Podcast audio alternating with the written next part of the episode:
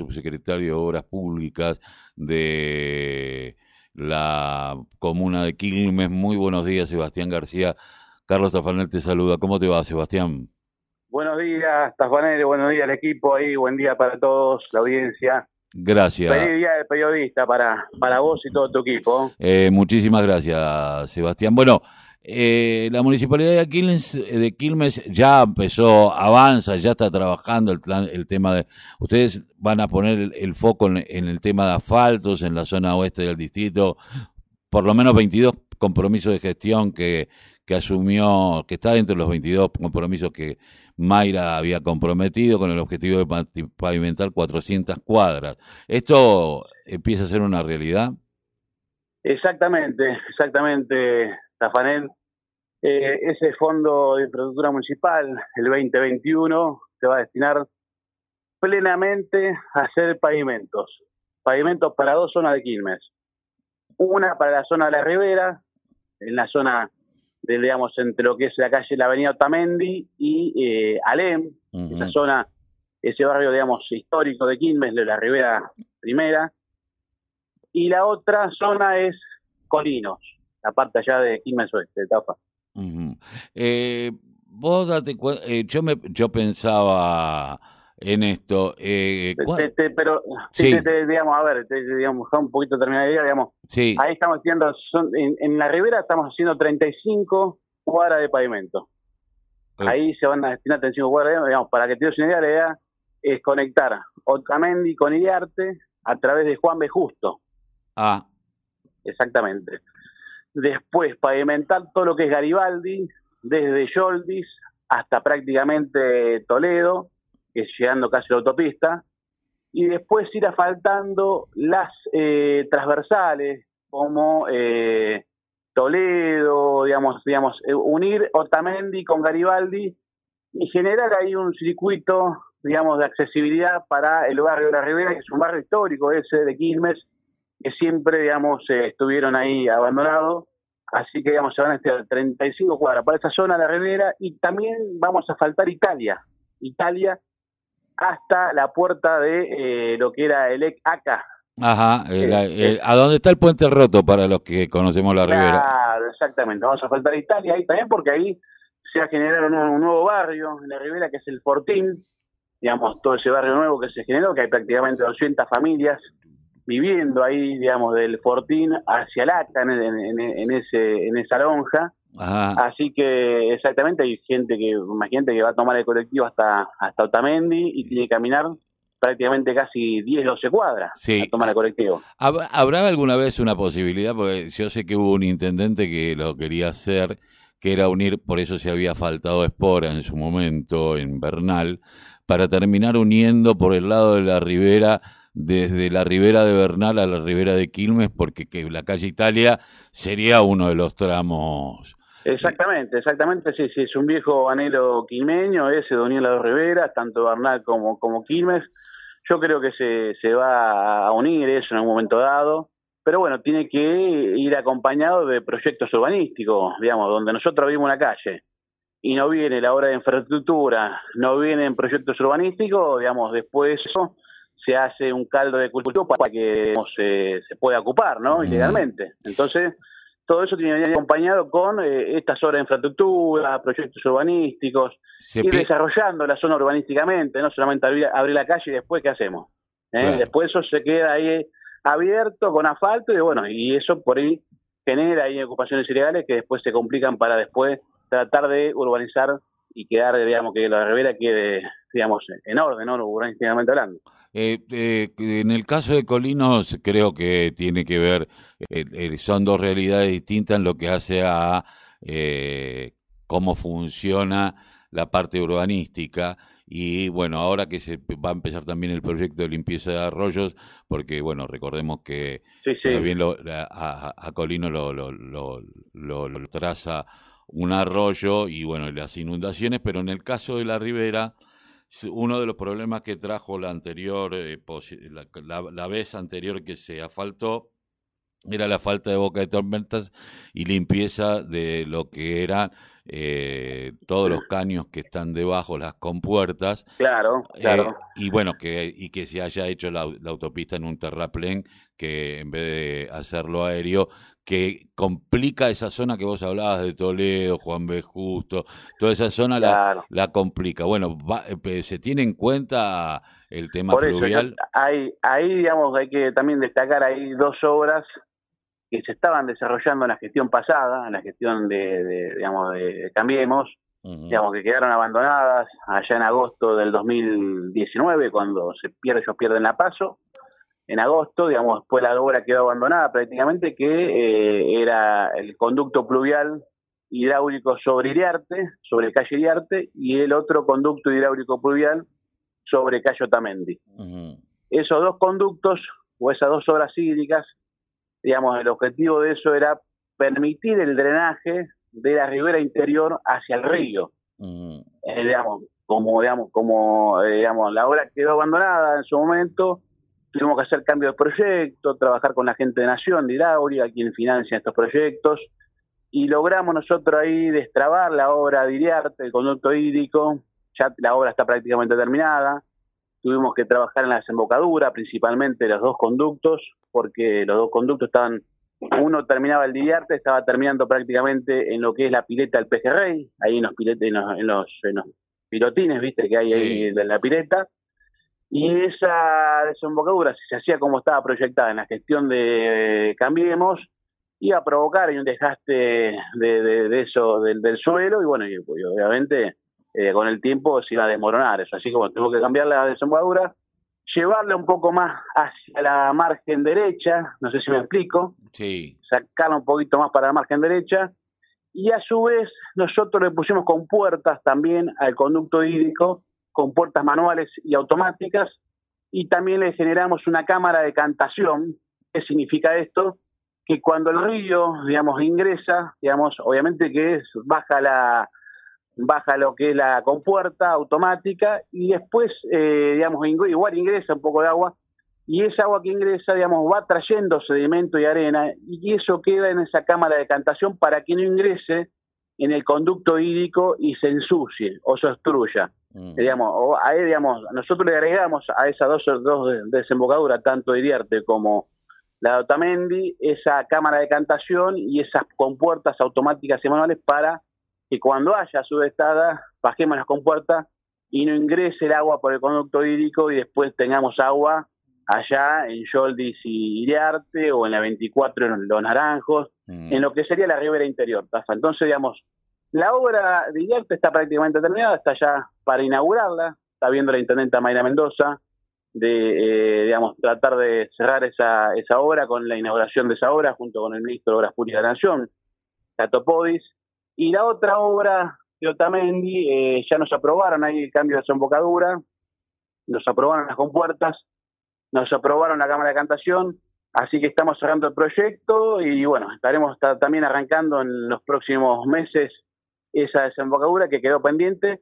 Vos fíjate que hay en Otamendi, hay un conducto hídrico que quedó trunco, está lleno de agua eso porque no tiene desembocadura eh, y obviamente que genera ahí un foco de, digamos, de infeccioso, ¿no? Porque, digamos, de dengue y otras, otras cuestiones más. Así que, digamos, la voluntad de Intendente Mayra Mendoza es terminar esas dos obras, digamos, y que se empiecen a trabajar.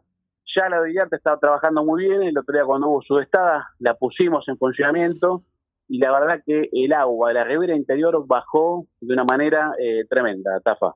Eh, digamos, eso con respecto a las obras hidráulicas de Iriarte, de la ribera que hacen después que nosotros nos permitan permitamos hacer estos pavimentos, ¿no? Para esta zona de la ribera, digamos.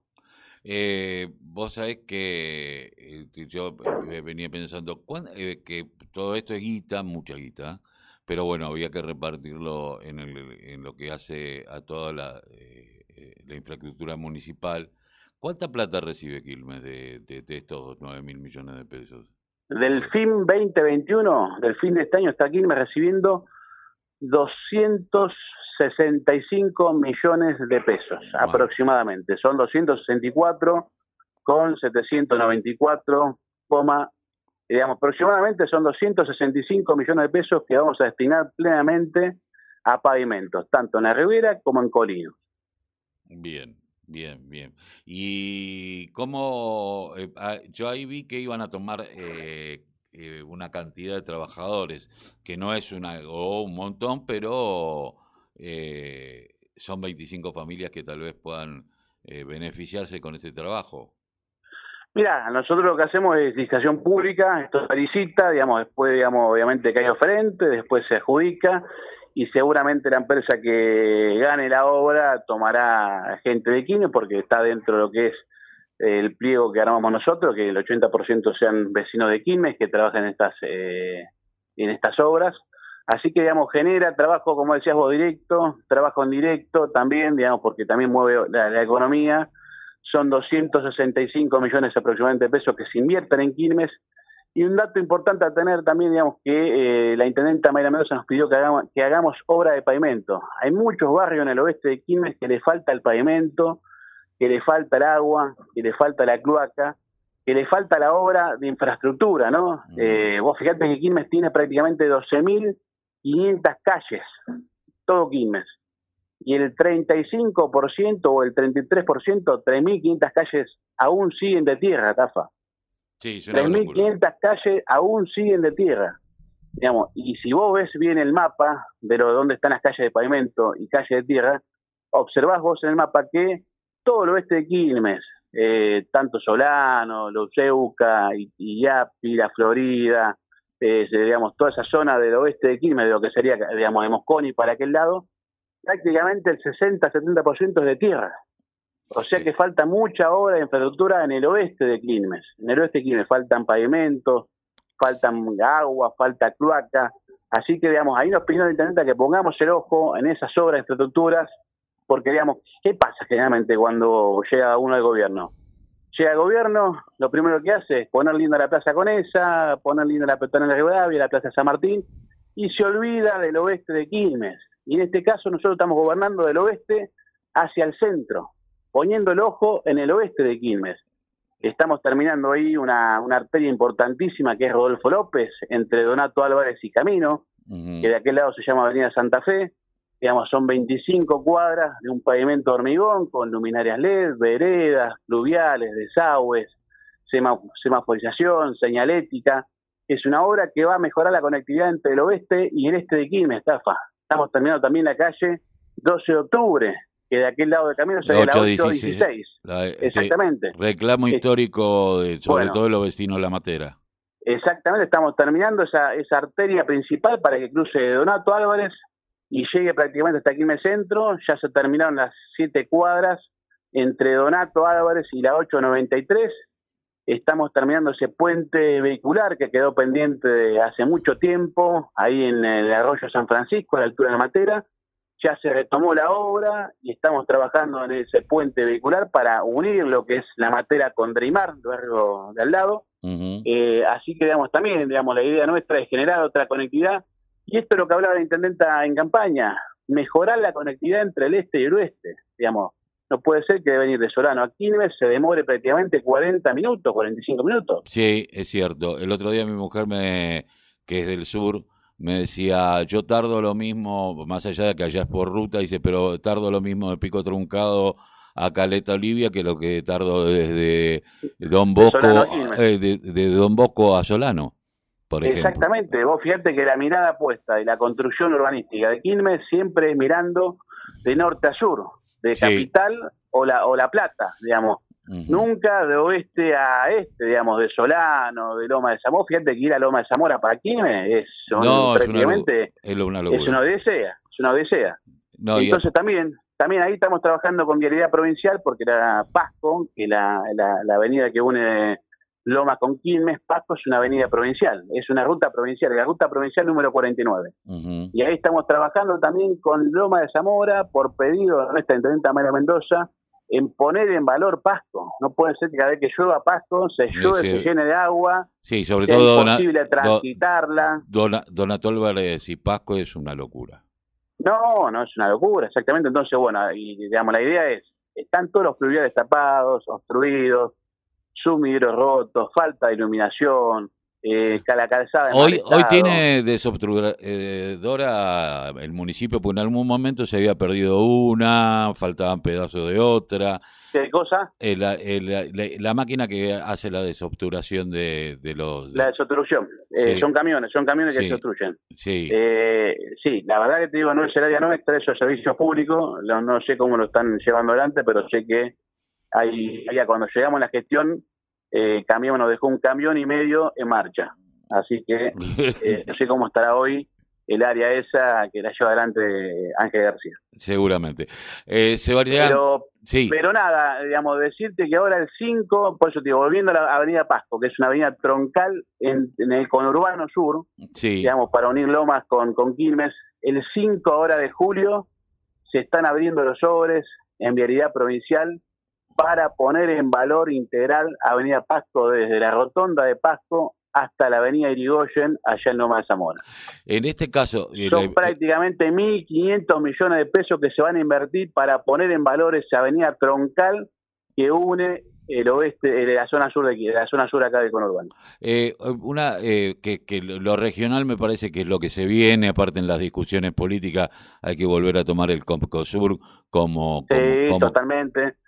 Vos hablabas ahí de, lo que es la limpieza del arroyo de las piedras. Vos fíjate que ahí, eso se, abordó de manera regional, se puso de vuelta en valor el comité de cuenca del arroyo de las piedras San Francisco, entre los municipios de Avellaneda, Quilmes, Brown y Varela en este caso, que es eh, donde eh, cursa el arroyo de las piedras de San Francisco, y, ahí ya se sacó, ya se licitó la obra para poner, para armar un plan maestro, mm. porque vos fíjate que hasta acá cada municipio hizo obras por su cuenta sobre los arroyos para mitigar las inundaciones, y no se abordó de manera regional esto, digamos.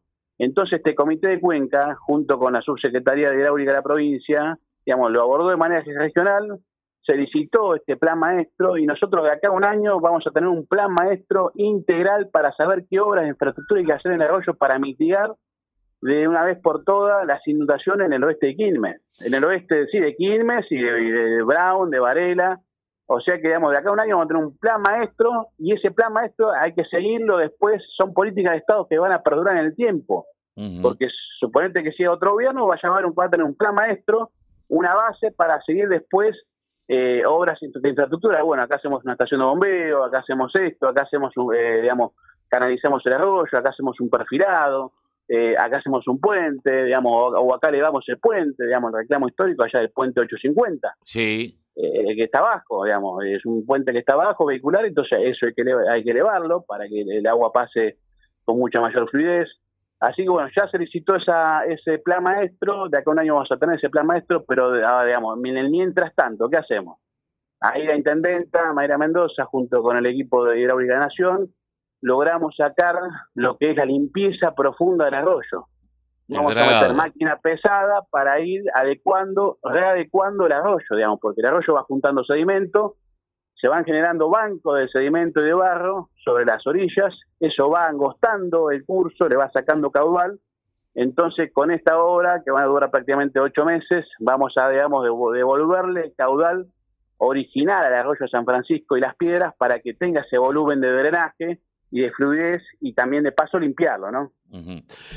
Sebastián, muchísimas gracias por haber pasado por la mañana informativa. Bueno, me quedan muchos temas para hablar, pero bueno, seguimos con plan más plan de, asfalto en el barrio Ameguino, en la Florida, en Malvar, en En la próxima vamos a hablar específicamente de lo hidráulico y, y qué políticas va a haber seguramente junto con Habitat, porque en las márgenes del arroyo vive gente para poder volver a ser perfilados, pero en algún momento también qué hacer con los habitantes de esa zona que viven contaminados, que viven ahí, pero que es muy difícil ponernos en otro lugar. Pero esto va a ser para otra oportunidad. Te agradezco mucho, Seba.